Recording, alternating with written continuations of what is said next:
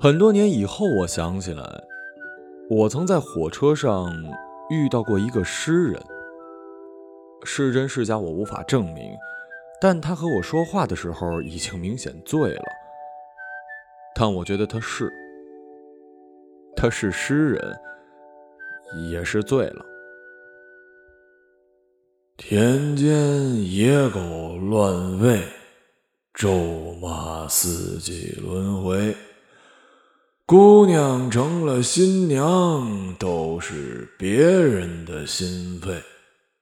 我和野狗走山路，多般配。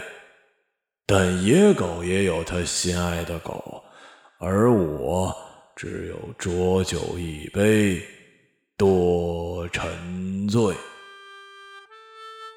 他对着窗外连说带唱的念完这几句。右手还总是拨弄着左手无名指上的一枚戒指，从最底端撸上来，又撸下去，反反复复，动作显得熟练而又轻易。看来他经常这么做。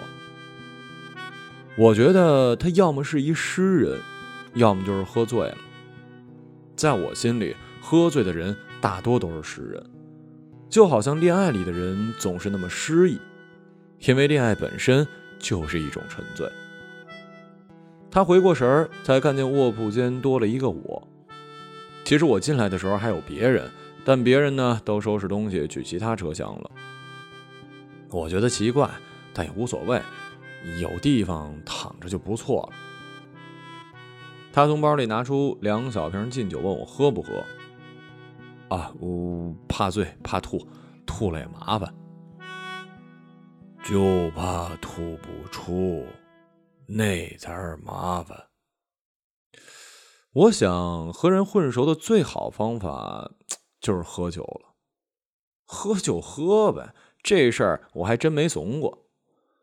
他递了一瓶给我，没帮我开，自己先喝了一口，然后从包里拿出一只叫花鸡，居然还是热的，还有腰果和樱桃。我顿时就觉得他没那么诗人了。嗯，你要去哪儿啊？不能说。我心想，这丫很高深呢，一张口估计就是远方、自由之类的词儿。哎，为什么不能说呀？嗯，我们不熟，说了不安全。我心想，喝完这瓶，我看你丫还不说。你去哪儿啊？我心想，绝对不能输了诗人气质！嗯，去远方。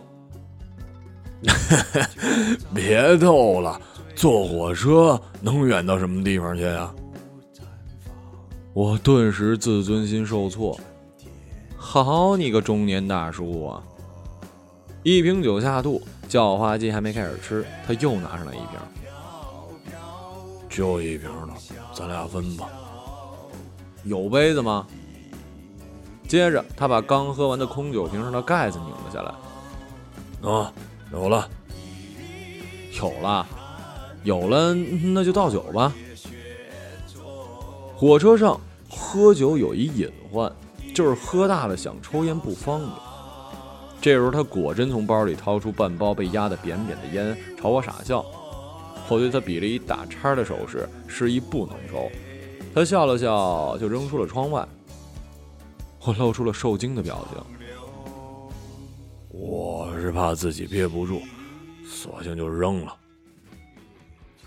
要是姑娘在你身边，你也憋不住，你是不是就也扔了呀？那就不对了。姑娘憋不住，那我就认了。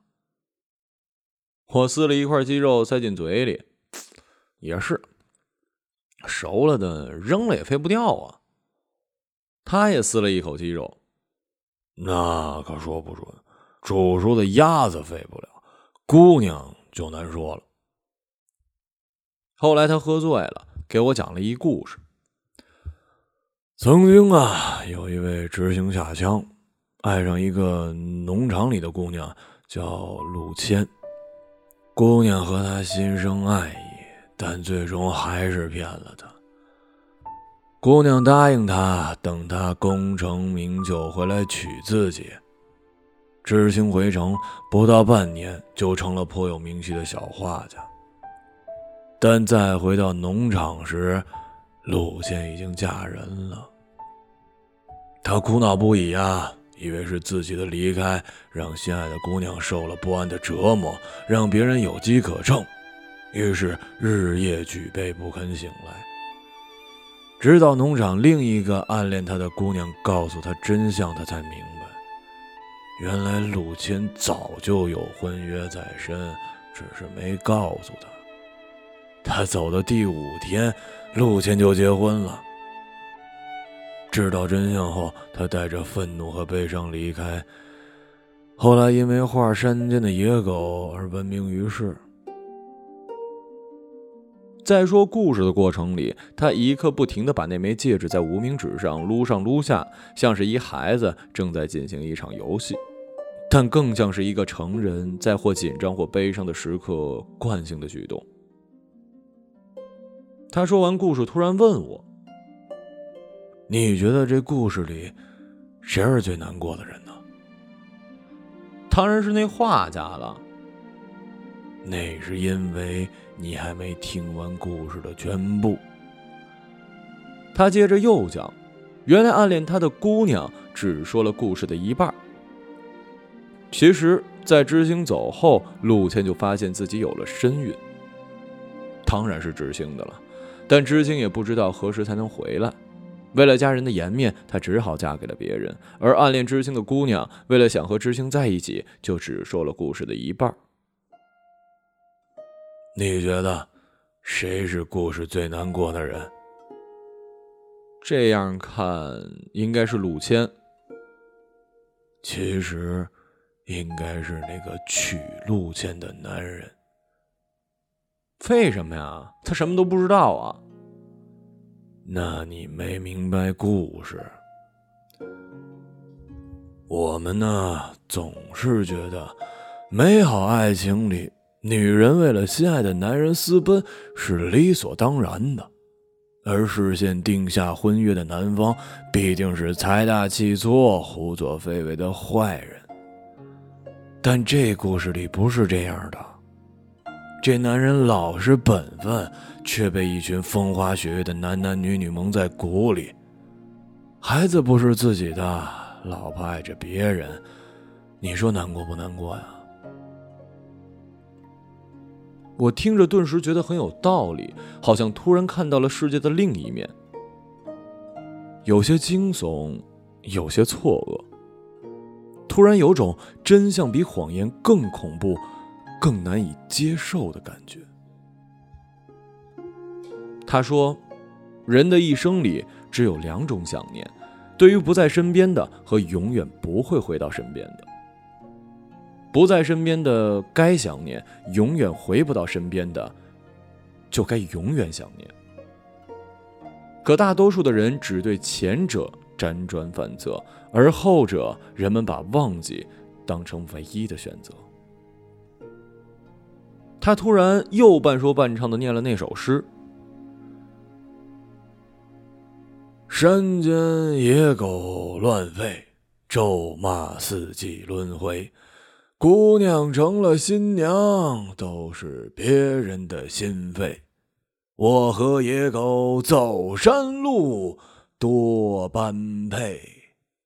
但野狗也有心爱的狗，而我……”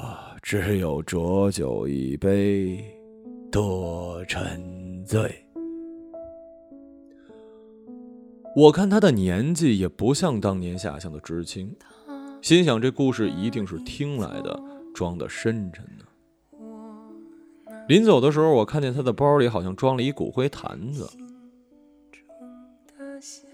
他发现我看着那坛子笑了笑，也没有刻意的掩饰。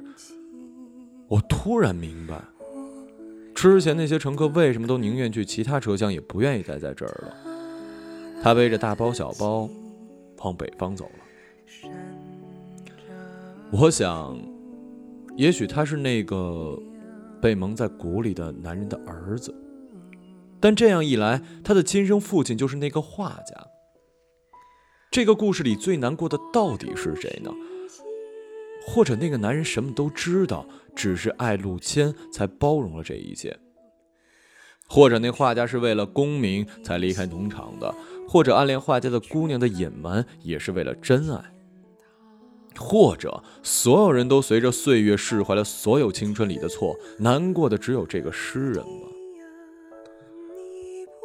我们都在别人的故事里悲欢，在自己的悲欢里成长。回忆到这里，我突然下意识地摸了摸我的无名指。这世上只有两种想念，无论是哪一种。我都会选择记住它，活下去。随它化作泥土，在这。